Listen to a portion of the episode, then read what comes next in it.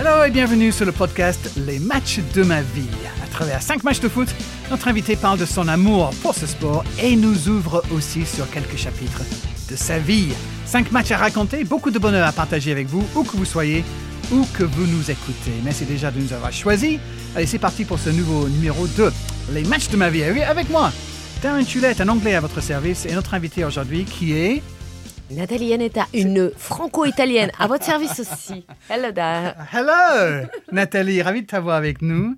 Euh, je me permets de te tutoyer Bah euh, ouais. comme on fait dans la vraie vie parce que nous nous connaissons depuis un petit moment pour ceux qui ne le savent pas grâce à nos belles années euh, que nous avons passées ensemble du côté des Canal+, n'est-ce pas? Il y a quelqu'un qui voulait entrer, mais il a rebroussé chemin. On disait, oui, donc toutes ces années à Canal+, 15 ans, 20 ça ans ne rajeunit pas. Non, on s'est connus dans quelle année? Non, début des années 2000, je crois. Tu, tu nous as rejoints, ouais. Yes, indeed. Eh on oui. avait perdu les droits de la première ligue, on a gagné les droits de Darren Tulette. Oui, voilà, il y a un anglais Tu qui as arrive. Je- compensé totalement le football Juste anglais au à toi moment où seul. il n'y a plus les droits du foot anglais, l'anglais débarque. Super timing. Comme souvent, comme souvent avec moi. Euh, une grande carrière de journaliste, Nathalie, pas seulement dans le sport d'ailleurs. Euh, et puis en 2014, juste un petit mot, parce que place à une nouvelle aventure avec le président de la République. Comment ça s'est passé et qu'est-ce que tu gardes de cette aventure-là? Euh, je garde euh, la même, exactement le même sentiment que quand j'ai accepté, c'est-à-dire un immense sentiment de gratitude et de fierté d'avoir travaillé pour, euh, pour mon pays. Et je me suis dit vraiment ce que beaucoup, beaucoup d'ailleurs de- de- d'enfants d'immigrés se disent quand ils, d'un seul coup, ils se retrouvent à, à pouvoir accéder à ce genre de fonction. Ce pays, c'est pas le nôtre et il nous donne une chance infinie. Et donc, c'est cool de lui rendre par. euh, moi, j'ai- eu le sentiment de, de, de, servir euh, la France. Et pour moi, servir, c'est très important. Donc, euh, un sentiment de gratitude. Après, c'est vrai que je suis arrivée en 2014, tu le disais. A priori, il y avait deux grands enjeux. C'était la préparation de la candidature olympique et l'Euro 2016 qui s'approchait. Et puis, nous avons été, euh, c'est le cas de le dire, percutés par les attentats euh, qui ont alors totalement transformé euh, la matrice de l'organisation de l'Euro qui devait être une fête et qui est devenue un enjeu sécuritaire absolu total. Et les Jeux. L'issue a été un petit peu plus heureuse, Dieu merci. Un an plus tard, euh, les- le, le comité, euh, le CIO a choisi la France pour 24. Donc euh, voilà, c'était une aventure, vraiment. La seule question, c'est toujours la même. Est-ce que si c'était à refaire, je le referais? Et la réponse est non. Mais Ah bon? bah, c'est comme ça, c'est pas grave. Mais je, je l'ai fait et je- j'en garde euh, que du positif. Ouais, sacré. On va dire ça comme ça. Une sacrée expérience, on va dire. Euh, Aujourd'hui, directrice des sports de, de Radio France, Nathalie, avec les Jeux Olympiques qui arrivent aussi. hein, une- Les revoilà. Et, et la Coupe du Monde de rugby aussi. Ouais. Sacrée année euh, pour toi et tous ceux qui, qui travaillent à Radio France. Mais allez, sans plus attendre, euh, c'est parti pour les matchs de la vie de Nathalie Yanetta. Et match numéro un, Nathalie, quel est ton choix et pour quelle raison? J'ai pas la date, mais j'ai le lieu. Euh, c'est une petite ville du Val-de-Marne qui s'appelle Villecrène. Euh, un décor un peu champêtre. C'est euh, la fameuse banlieue où on est trop près de Paris pour être à la campagne, mais bien trop loin pour se sentir parisien. Mon père avait signé dans ce club. J'étais vraiment gamine. je vais avoir 7-8 ans. Et euh, ce club a pris beaucoup de place dans nos vies parce que, parce que papa est devenu très vite capitaine euh, de l'équipe. Ah oui, c'est un bon joueur de foot alors? C'était un grand gardien de but, mon Ah. père. Euh, c'est pour ça que j'ai une affection absolue pour les gardiens de but, parce que je suis fille de gardien de but, Ah. sœur de gardien de but et mère de gardien de but, puisque mon fils l'est aussi. Euh, c'est c'est- Ah, c'est des postes qui se transmettent, j'ai l'impression, de, de- parce que c'est un poste à part particulier, il faut le comprendre et le connaître. Et donc mon père était gardien et capitaine de cette équipe. Euh, il a eu un jour euh, comme entraîneur, euh, on parle du niveau régional, hein, on était, voilà. Quelqu'un qui s'appelait José Garcia, qui n'a rien à voir avec l'humorisme, mais qui a tout à voir avec Rudy Garcia, puisque c'était son père. Moi, j'ai connu, du coup, Rudy et moi, par le plus grand des hasards, nous sommes croisés en étant gosses, euh, sans savoir que plus tard, euh, et l'un et l'autre, nous aurions l'occasion de nous recroiser euh, à chaque côté d'un micro, chacun d'un côté. C'était assez étonnant d'ailleurs. Et, hum, voilà, mais ce que si je choisis Villecrène, si je choisis de parler de ces matchs du dimanche, euh, qui étaient très exigeants parce qu'on devait manger du coup à 11 heures pour que monsieur puisse digérer. Euh, ma mère a eu une abnégation totale et absolue euh, dans l'accomplissement de la passion de mon père parce que bah, la semaine c'était les entraînements tard le soir et puis ce fameux dimanche sacralisé, c'était aussi un moyen pour moi de voir mon père parce qu'il était quand même entre le travail et le foot. On a noué une relation aussi grâce à ce sport. Euh, c'était les copains, c'était euh, euh, une manière d'aimer ce football-là qui, au bout du bout, est toujours celui qu'on aime, c'est-à-dire celui du dimanche, avec les merguez, avec la buvette, qui est avant tout un jeu, avant d'être un sport et une compétition, même si mon père a 75 ans aujourd'hui, il a arrêté de jouer il y a, 5 ans seulement. Et vraiment, il s'engueulait encore sur le terrain comme des chiffonniers parce qu'on dit que les, les pros, etc. sont. Mais ils étaient impossibles avec les arbitres, d'une mauvaise foi, etc. Et donc, euh, en tout cas, cet amour du foot, il est évidemment lié à ça. C'est d'abord une histoire familiale, une aventure euh, sociétale, sociale, amicale qui a conduit ensuite à aimer ce sport euh, d'un point de vue euh, de compétition et le sport professionnel. Donc le foot n'a pas enlevé papa le week-end parce que ça t'a permis en fait d'être proche de lui et l'accompagner. Bah, les deux en fait. En fait, ça nous a ça nous a euh, ça nous a rapprochés et puis et puis quand même on est une famille assez pudique. mes parents s'en foutent complètement. Enfin, ils n'ont pas du tout de relation à ce que je fais, ce que je suis, et le plus important, pas ce que je fais. Euh, mais je sais, après coup, parce que maintenant, quand même, euh, j'ai commencé euh, en 95 ce métier, donc il y a très très longtemps. je sais aujourd'hui que quand Canal Plus, pour le coup, m'a recruté, que j'ai parlé de foot à la télé, il y avait une espèce d'accomplissement et de revanche pour mon père, lui qui n'a pas pu devenir professionnel parce que quand Saint-Étienne le, repère pour le prendre dans son centre de formation, il a 20 ans à l'époque, il connaît déjà ma mère. Euh, mon grand-père dit non parce que euh, voilà, nous on enfin ils habitaient la région parisienne, on part pas à Saint-Étienne et puis euh, et puis c'était c'était à l'époque, dans les années 70, euh, début des années 70, ça fait, enfin, tu vois, tu t'es pas sûr que tu vas y arriver. Puis de toute façon, tu gagnes pas beaucoup d'argent même quand tu es pro et même quand tu as réussi. Donc euh, c'était non. Il fallait qu'il continue de travailler euh, dans la boîte familiale, etc. Et, et que pour mon père, il y a quand même eu un moment de, bah, et si jamais J'aurais peut-être pu, personne n'en sait rien par ailleurs, mais je pense qu'inconsciemment, parfois, quand il y a des rendez-vous manqués, on se dit et si mhm. L'Uchronie de nos vies, tu vois. Et est-ce que d'une certaine manière, il n'y avait pas une petite ironie que une Yanetta quand même la ramène sur le foot et fasse parler du football, je sais pas, mais j'ai trouvé ça super.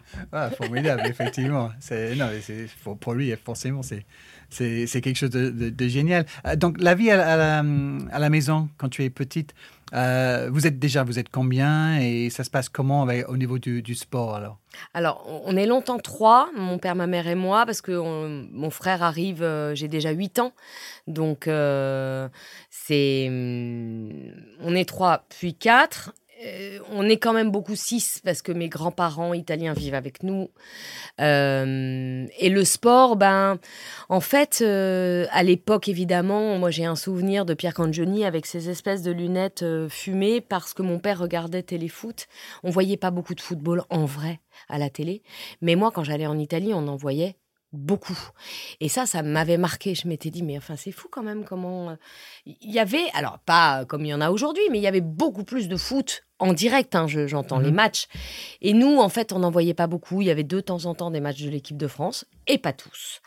Euh, des matchs de championnat, laisse tomber, euh, jamais. Et les matchs étrangers, encore moins. Euh, donc, mon père lisait l'équipe. J'avais un grand-père, alors le père de papa pour le coup, qui est mort très jeune, mais qui avait une passion infinie pour, le, foot. J'ai, moi, ça aussi, les souvenirs avec mon grand-père paternel, c'est le football, c'est le stade. Euh, c'est derrière les buts de mon père où il, l'observait en permanence, où il lui parlait quand il était sur sa ligne. Donc le, sport chez nous, que ce soit du côté de ma mère en Italie où mon oncle, mon grand-père, etc., parlaient parlaient, s'engueulaient de, de foot tout le temps. Et, et donc, à- ici, en France, le côté euh, paternel, où là aussi, le football était, était présent à chaque conversation et à, à chaque déjeuner, euh, c'était c'était un peu ça. D'accord. Et la petite Nathalie, elle était sportive, elle tapait dans un ballon aussi Non, elle faisait de la gym, mais plutôt pas mal, mais sur une poutre. Euh, alors qu'en fait, j'ai un vertige infini et aujourd'hui, je serais bien incapable de le faire. Ah oui? Je ne sais pas comment c'est possible. Euh, mais moi, c'est marrant parce que, en fait, j'ai très vite compris que le sport, il fallait avoir l'esprit de compétition. Je l'ai pas du tout. Je m'en fous, en fait, euh, totalement d'être première, deuxième, vingtième. Et ça peut pas marcher. Mais j'en ai fait quand même beaucoup pour des raisons, oui, même de santé, d'occupation. euh, et j'ai arrêté, euh, comme malheureusement, et c'est un vrai sujet en France, comme beaucoup de jeunes, au moment où j'ai commencé mes études supérieures, parce que rien n'est fait pour que après le bac, on continue. Déjà avant, il n'y a pas grand-chose qui est fait, mais alors après, pas du Mm. tout. Voilà. Oui, malheureusement. Ça, c'est Mm, mm. tout un sujet, On effectivement. en fera, oui, on oui, en oui. fera un autre podcast si tu veux. Carrément, j'étais catastrophé quand j'ai vu que mes filles à l'école ne faisaient presque pas de sport, il Mm. n'y avait pas de douche, enfin, Rien. bref. Mm. Euh, match numéro 2, on va avancer un petit peu, mais pas beaucoup finalement, euh, par rapport à ce, ce premier, ren- cette première rencontre. On est le 8 juillet 1982, on est à Séville, et donc c'est forcément France-Allemagne. ouais, la demi-finale. Demi-finale de la Coupe du Monde, euh, du mondial espagnol. Alors toi, tu es où alors Moi, je suis pas à Séville, je suis pas à Paris, euh, je suis euh, à Terracina. Terracina, c'est une petite ville balnéaire entre Rome et Naples où j'allais passer mes de nombreuses de nombreux jours de mes vacances italiennes chaque été avec le frère de ma maman, mon cousin, ma tante, etc. Et cet oncle, Angelo, qui était un immense supporter de la Juve, on en reparlera, j'imagine, plus tard. Évidemment, le foot, c'était euh, une cam, mais vraiment, là, on était sur, on est quelqu'un de camé, en fait. Il était, mais c'était invraisemblable de, de parler autant de foot, de suivre autant le football, euh, etc. Et l'Italie, à l'époque, euh, au début des années 80, euh, moi, j'habitais en France, euh, la différence entre la place qu'avait le foot était, mais vertigineuse. Vertigineuse. Et donc, je suis euh, évidemment en Italie. Évidemment, euh, à l'époque, il n'y a pas des télés hein, dans les locations de vacances, donc on va au bar euh, regarder le match sur une télé qui n'était pas immense, suffisamment pour qu'on assiste à cette tragédie extraordinaire qu'est ce France-Allemagne. Et j'ai choisi ce match-là pour tout un tas de raisons. La première est l'émotion Mhm. totalement irrationnelle que j'ai éprouvée pour la première fois de ma vie et je me suis dit mais comment un sport peut provoquer quelque chose d'aussi délirant en Ah moi-même? Ah. Mon oncle avait appelé le lendemain matin ma mère pour lui dire ta fille est folle. Elle a pleuré et vomi toute la nuit. Et alors que mon oncle est complètement siphonné du football, hein, c'est-à-dire que.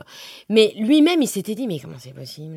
Dans sur un fond de sexisme quand même, sûrement qui devait traîner Ouais. parce que quand même de quoi Qu'est-ce que c'est que cette histoire? Bref, mais je me suis, j'ai éprouvé, je crois, enfin en tout cas si je dois remonter dans le temps pour la première fois, l'émotion du supporter que j'avais Mhm. jamais éprouvée avant.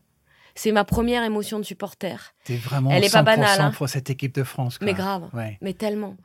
Et, hum, et puis tout était. Enfin, on a, on a, malgré mes 10 ans, parce que j'ai 10 ans moi cette année-là, je pense que très vite quand même, j'ai compris que des matchs avec un tel scénario, c'était pas toutes les semaines en fait. Donc euh, il y avait tout en fait là-dedans. Et, hum, et donc voilà, ce, ce, ce match-là m'a imprégné de ce truc du supporter que je n'avais pas éprouvé jusqu'ici. Hmm. T'as ressenti quelque chose de... Donc tu as En pleuré. dehors de l'équipe de mon père, euh, le Oui, dimanche. oui, oui. Voilà. Donc, donc tu as pleuré euh, toutes les, larmes de ton corps. C'était affreux. Ah oui. C'était affreux. Mais la chance, c'est que je l'ai dit, j'étais en Italie Oui. cet été-là. oui. Et donc, que s'est-il passé quelques jours plus tard? Eh ben, c'est là où on arrive euh, à ton match numéro 3. Effectivement, après avoir pleuré après cette séance de tir au but euh, qui voit la France euh, éliminée de cette compétition, il y a la finale donc contre l'Italie et ses Allemands qu'il fallait battre pour, encore, encore plus que, normalement. Et tu es en Italie pour vivre ça. Alors. Et voilà. Wow. Et ça, là, c'est le deuxième, la deuxième première fois. C'est Bon, en dehors du fait que, évidemment, de toute façon, j'aurais été pour l'équipe d'Italie, mais là, il y avait une espèce de revanche euh, supplémentaire euh, que tous les Français avec lesquels nous étions, parce que c'est quand même euh, des endroits où on se retrouve en vacances. En fait, les Français rentrent chez eux. Enfin, c'est comme pour tous les immigrés, en fait. C'est ça les histoires de vacances. Donc, il y a une espèce de haine au-delà du réel, parce que c'était une équipe aussi formidable, cette équipe d'Italie. Enfin. Là aussi, je vais parler d'un gardien. Dino Zoff était une légende dans ma famille. Et en 82, Zoff, il a 40 ans. Euh, c'est le gardien de la Juve et c'est le gardien de la Nationale. Il est champion du monde avec une Coupe du Monde assez remarquable et il n'est pas euh, c'est pas un accessoire dans la victoire de l'Italie à, cette époque-là. Et puis t'as Altobelli, t'as Cabrini, t'as Tardelli, euh, t'as Rossi, euh, bon t'as Gentile aussi, c'est vrai, mais mais c'est oui le mal nommé quand même. Hein. Oui, mais c'est une équipe extraordinaire, mhm. extraordinaire, qui mérite d'être championne du monde. Et donc la deuxième chose que j'éprouve, c'est comment tout un pays gagne la Coupe du Monde et fête la Coupe du Monde. Et moi, j'avais jamais vécu ça. Tu m'étonnes. Cette fête en Italie, entre le soir de la victoire face à l'Allemagne, leur retour quand ils reviennent avec euh, cette coupe, les rues mais pas que de Rome, pas que de Milan, pas que de Naples, pas que des grandes villes. Nous, encore une fois, on était dans une espèce de petit truc, de c'est une toute petite ville. De, mais les fêtes, les klaxons, les banquets, on mettait des tables à l'extérieur. Les gens ne se connaissent pas, mais c'est pas grave. Et on était tous champions du monde. Et ça, c'est un truc, quand tu l'as jamais éprouvé, toi, tu l'as jamais éprouvé, mon cher Darren. Merci, ça viendra peut-être un jour. Euh, Là, je me suis dit, punaise, est-ce qu'un jour, je vivrai ça dans l'autre pays qui est le mien, c'est-à-dire la France, et il a fallu que j'attende 26 euh, ans pour que ça se produise. Mais tu vois la euh, chance que non, tu 16 ans. Tu vois la chance Attends, que 98, 82, 98, 16 ans, ouais. ouais. Incroyable. L'Italie et la France. Il n'y a qu'une fois où tu es gâtée, Nathalie. Il n'y a qu'une fois où j'étais pas heureuse du sort dans une finale de Coupe du Monde. C'est la fameuse Coupe du Monde de 2006, qui n'est pas euh, mhm. euh, dans nos propos d'aujourd'hui, mhm. mais parce que objectivement, euh, comme j'ai vraiment le cœur à 50-50, je sais être juste, forcément. Et là, cette Italie-là, en l'occurrence de 2006, était moins belle que la France de 2006. Et, et donc là, vraiment, j'aurais aimé que ça soit la France qui soit championne du monde. Mais tout ça pour revenir à 82. On a passé une semaine ah là là là là là là. Mais on dit que on dit que les enfants heureux n'ont pas de souvenirs. Euh, eh ben celui-là est un souvenir heureux. Waouh, magnifique. Ça me donne envie de d'être là, effectivement, et de voir tout ça. Et je me souviens de ce qu'on a mangé. À l'époque, tu sais, les mozzarella, ça n'existait pas en France. On n'en ah. mangeait que là-bas. Euh, tout un tas de nourriture n'était que réservé à mes vacances en Italie parce mhm. que la France n'avait pas, enfin, il n'y avait pas cette mondialisation de la nourriture et de tout le reste. Et donc, tout ça est gravé, c'est-à-dire des odeurs c'est des, cris, des chants, euh, c'est des, des, goûts, c'est tout ça, c'est vraiment euh, la mémoire dans sa à 360 avec qui qui fait appel à tous les sens qui d'un seul coup revient quand je pense à ce moment. Ah, c'est magnifique, à 10 ans de vivre à ça. Ah, c'était formidable. formidable. Et ce beau Marco Tardelli quand il marque. Ma che bellezza, tu vois quand il traverse ce terrain, la manière dont il a ses cheveux dans le vent, tout est sur son visage à la fois, la hargne, le bonheur, c'est toutes ces émotions qui sont mélangées, c'est extraordinaire, extraordinaire. Après on est assez peu démonstratifs nous les Italiens. Bien sûr, c'est bien connu. Mhm, voilà, c'est un accident. Tellement se le réserve normalement. Et on pense aussi à Alain Giresse qui avait euh, fêté son but en demi-finale un petit peu, un peu comme manière, ça, hein. dans le même genre. Oui, oui, oui, formidable. Parce que à ce moment-là, on pense qu'on y est. C'est le 3. Oui, oui, c'est Mais en fait, non, on n'y est pas. Malheureusement. Ok, ça c'est la c'était le troisième match euh, de Nathalie Annette. Vous écoutez les matchs de ma vie, le podcast de Beansport où notre invité raconte les cinq matchs de foot qui ont le plus marqué sa vie. On arrive donc au match numéro 4.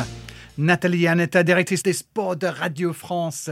Euh, et maintenant, c'est beaucoup moins gai. C'est le 29 mai 1985, euh, trois ans plus tard. Euh, finale de la Ligue des Champions euh, qui, qui n'était pas encore appelée euh, comme ça, évidemment. La Coupe d'Europe des clubs champions. C'est ça, c'était la C1, comme on dit en France, entre la Juve et Liverpool à Bruxelles. De, terribles souvenirs. Euh, on ne connaît ce... C'est rare qu'on se souvienne du nom d'un stade euh, comme étant une référence. Donc, on connaît ce match sous le nom de la tragédie du Hazel. Mm. Euh, c'est- ce match était un des rares à l'époque retransmis, euh, les finales de C1, comme tu dis, étaient euh, retransmis à l'époque sur TF1. Et il faisait très beau ce jour-là. Vraiment, je m'en souviens parfaitement parce que on ouvre rarement les portes, les fenêtres de la salle à manger chez mes parents parce que c'est une pièce qui est au nord et donc il fait jamais vraiment chaud. Et là, vraiment, il faisait chaud, les fenêtres étaient ouvertes. Et nous avons refermé les fenêtres. Et juste d'en reparler, c'est terrible. En fait, quand on voit les images de ce massacre, de cette tragédie, de ce. Enfin, c'est. Ce match, il est essentiel dans ma vie parce qu'il va apporter l'autre brique qui est c'est quoi aussi le football. Et dans ce match-là, il y a un homme, un club, un fléau et un drame. Le drame, c'est les morts. Le fléau, c'est le hooliganisme chez les Britanniques. Oui. Le club, c'est la Juve, qui est le club de ma famille. Et l'homme, c'est Michel Platini. Euh, à travers ce match-là, il y a tout ce que, par la suite, dans mon métier de journaliste, j'ai rencontré. C'est-à-dire la star, le numéro 10, celui qui est probablement, je crois, le seul qui, aujourd'hui encore, hein, 40, 50 ans plus tard, quand on parle de Platini, les gens ne disent pas Platini, les gens disent Michel en Italie. Euh, et tout le monde comprend quand on dit Michel. On ne peut pas parler de quelqu'un d'autre que de Platini.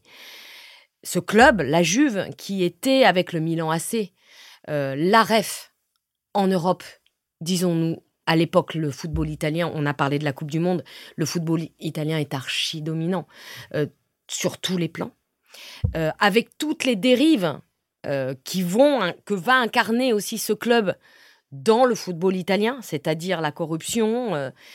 on a parlé de donc de le hooliganisme à travers ce match-là parce que c'est probablement le paroxysme de ce que les Anglais vivaient de manière récurrente, régulière. Euh, là, le fait que ça soit diffusé dans le monde entier au même moment a créé un choc euh, qui a dépassé le football anglais. Oui, parce qu'il faut rappeler peut-être aux plus jeunes de nos auditeurs euh, que ce soir-là, en avant-match, il y a beaucoup de problèmes dans les tribunes. Beaucoup de supporters de Des Liverpool qui, qui, qui entre les supporters et notamment les supporters des Turinois. Et à un moment, Il y a un, mouvement de foule, oui, un mur qui s'écroule et 39 personnes qui vont être piétiné. trouver la mort. Et on a joué quand même ce ce match stade. derrière. Oui, c'est ça. Et ça, là aussi, euh, d'un point de vue euh, historique, Mhm. aujourd'hui, on ne le jouerait pas, ce match. Michel Platini raconte très bien. Il dit on nous, on nous dit de jouer. Mais on ne sait pas qu'il y a des morts. Parce que pendant longtemps, on a reproché à Michel d'avoir célébré son but, puisque c'est la Juve qui gagne aussi hein, à la fin. Euh, et c'est vraiment une vraie bascule de, dans, dans, dans, dans le sport professionnel et dans le foot professionnel aussi, ce match. Euh, la gestion des supporters, le, le fait de à quel moment le foot est plus important et le jeu est plus important que ce qui se passe à côté. Malheureusement, euh, les Anglais vivront d'autres tragédies. hein, euh, après, euh, après le Hazel, il leur faudra plus d'une décennie, enfin tu m'arrêtes si je me trompe, pour éradiquer ce fléau. Au prix de sanctions Oui, les clubs anglais vont être bannis des, des Coupes d'Europe pendant Voilà. plusieurs années. ouais. C'est un bannissement total. Donc, en fait, ce match-là, voilà, pour moi, il est aussi un basculement euh, parce que à ce moment-là, le foot n'est pas que du foot. Et tu es à la maison avec les parents? Oui, bien sûr, et on est stupéfait. Et d'ailleurs, euh, je- je- je- j'ai ce souvenir d'on va fermer les fenêtres comme s'il fallait que personne n'entende et ne voit. Hmm. Et ma mère qui regarde pas les matchs de foot, c'est c'est un truc qu'elle ne partageait pas tellement avec nous. euh, euh, elle a appelé son frère. Euh, on n'appelait pas souvent en Italie, euh, c'était cher à l'époque. Euh, je sais, ça aussi, on parle d'un temps que les gens comp- ne comprennent pas, mais c'est vrai. Oui, oui, oui. On ne téléphonait pas beaucoup. Mais là, parce que c'était son club, parce qu'elle voulait être sûre que tout allait bien, parce que, parce que être supporter d'un club, c'est donc souffrir avec lui et être heureux avec lui. Ça a été un moment, ouais, ça a été un match assez incroyable. Et bizarrement, je ne me suis pas souvenu du score en fait. J'ai. C'est pas ça qui m'a marqué en fait dans ce Mhm, match. mhm. Voilà. Oui, effectivement. Mais c'était, euh, c'était le match qui a fait en sorte que derrière, euh, voilà, j'ai aussi euh, compris très vite que le football n'était pas que du football. Penalty de Platini, effectivement, et 1-0 pour la Juve, mais euh, effectivement, on parlait beaucoup euh, d'autres choses que le foot Mm. ce soir-là et dans les, les heures et les jours qui ont suivi. Et je me souviens, juste petite parenthèse, mais je suis allé avec Michel euh, à, à Anfield Mm. Ah. quelques années plus tard, lors d'un- d'une cérémonie de, Mm. de souvenirs.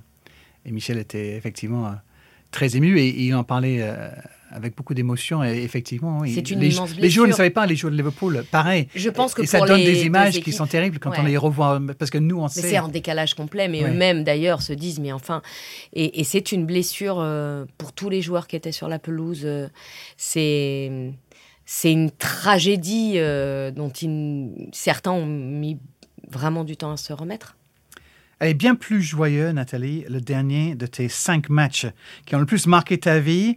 Euh, alors là, oui, déjà le, le rire. Euh, alors, c'est lequel ce match et pourquoi tu l'as choisi?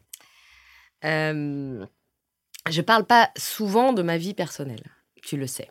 Euh, mais quand tu m'as appelé pour cette histoire de, de match, je me suis dit, le, le foot a changé ma vie d'un point de vue euh, de carrière professionnelle. Je, je dois tout à ce sport, euh, comme journaliste. Mais il a aussi changé ma vie d'un point de vue personnel parce que en travaillant euh, à la rédaction des sports, j'ai rencontré l'homme de ma vie et, et j'ai donc construit ma famille, etc. Et le 25 août, euh, j'ai assisté à un match. Euh, Il n'y avait pas beaucoup de gens qui ont assisté à ce match. Je pense qu'il devait y avoir 200 personnes à peu près. Euh, C'était diffusé euh, en tout petit comité. Euh, ce petit comité, c'était euh, mon mariage. Et hum, nos amis euh, avaient fait, euh, comme souvent, une vidéo. Euh, Alors nous, on a eu la chance parce que, comme en plus, on, on- nos amis travaillaient beaucoup à la télé, donc du coup, ils avaient des moyens euh, de, de faire des trucs un peu plus sympas que probablement d'autres. Mais donc, on a eu deux vidéos, dont une vidéo qui était donc un match entre ma famille et la famille de mon mari. Mon mari étant Jean-Charles Sabatier, grande voix du football allemand, s'il en est. pas? Et du coup, les potes avaient fait ses copains, sa famille contre mes copains, enfin les copains de mes parents, ma famille. Ma fille était toute petite, c'était elle qui. Ils ont, il paraît que ça a été un cauchemar pour qu'elle arrive à siffler parce que bref, ça ne marchait pas, ne voulait pas. Les copains du service des sports euh, commentaient évidemment ce match, faisaient des interviews. C'était drôlissime et. c'était une belle affiche, hein, parce que euh, d'un côté, il y avait donc le Braillard de Munich et de l'autre, la Juvamine de Turin. Et euh, on a gagné. Euh, Ah. L'Italie a quand même gagné. Ah, Voilà. Non, mais c'était aussi euh, l'occasion de dire voilà en quoi le, le football dans ma vie de, de, de toute petite à euh, aujourd'hui euh, aura jalonné avec de la joie, avec de la peine. avec des émotions, avec des, des ambitions, des déceptions, vraiment ma vie. Et ça se passe où ce match alors? Raconte un, des Princes. raconte un peu. Ah non, mais un truc de fou. Euh, il- je, je- Ah oui, je- c'est Thierry Gilardi, quand en fait. même. Petit détail, Thierry au Parc des Princes ce match. Qui était à l'époque notre directeur de la rédaction, qui bien sûr euh, était là euh, à ce mariage, qui avait réussi à, je sais pas comment, bah, pas Thierry quoi en fait, à demander à ce que pendant quelques, quelques minutes, ils avaient enregistré ça un soir, quelques deux trois jours avant qu'on se, avant que qu'on se marie, obtenir voilà le parc euh, Inutile de te dire que euh, ils étaient tous hyper contents de, de participer à cette vidéo, mais en fait, euh, ils se sont auto fait un cadeau à tous parce que le Parc des Princes, seul, Oui. que pour toi, les vestiaires des deux côtés, enfin franchement, euh, ils nous ont fait un cadeau inouï, mais je sais qu'ils se sont fait un cadeau aussi parce que c'était un moment unique dans Donc tu, une vie. donc tu jouais aussi Bah, euh, du tout. Nous, on, était, on a découvert ce film euh, le jour de notre mariage. ils Ah, nous l'ont présenté. Voilà. D'accord. Nous, on n'était pas là. On n'était même pas au courant. Mince. Ils ont fait une. euh, c'était, mais c'était ça qui était formidable d'ailleurs. Ah Et je l'ai revu il y a pas longtemps. Ah oui On ne se voit pas vieillir, hein. Qui marque mais en fait, on a vieilli. On a tous vieilli beaucoup. Oui, un petit peu quand même. Qui a marqué des buts pour l'équipe euh, qui gagne alors? Euh, alors, de mémoire, je crois que Théo Schuster, qui était chez les Allemands, a marqué un but, mais Romuald de Totti, qui Ah, était des- dans mon équipe Ah, à Là, on moi. parle de beaux joueurs quand même. hein. Quand même, hein, il y, a Ouais, du- ouais, bah, il y avait un peu de ballon. hein. Il y avait un petit peu de ballon.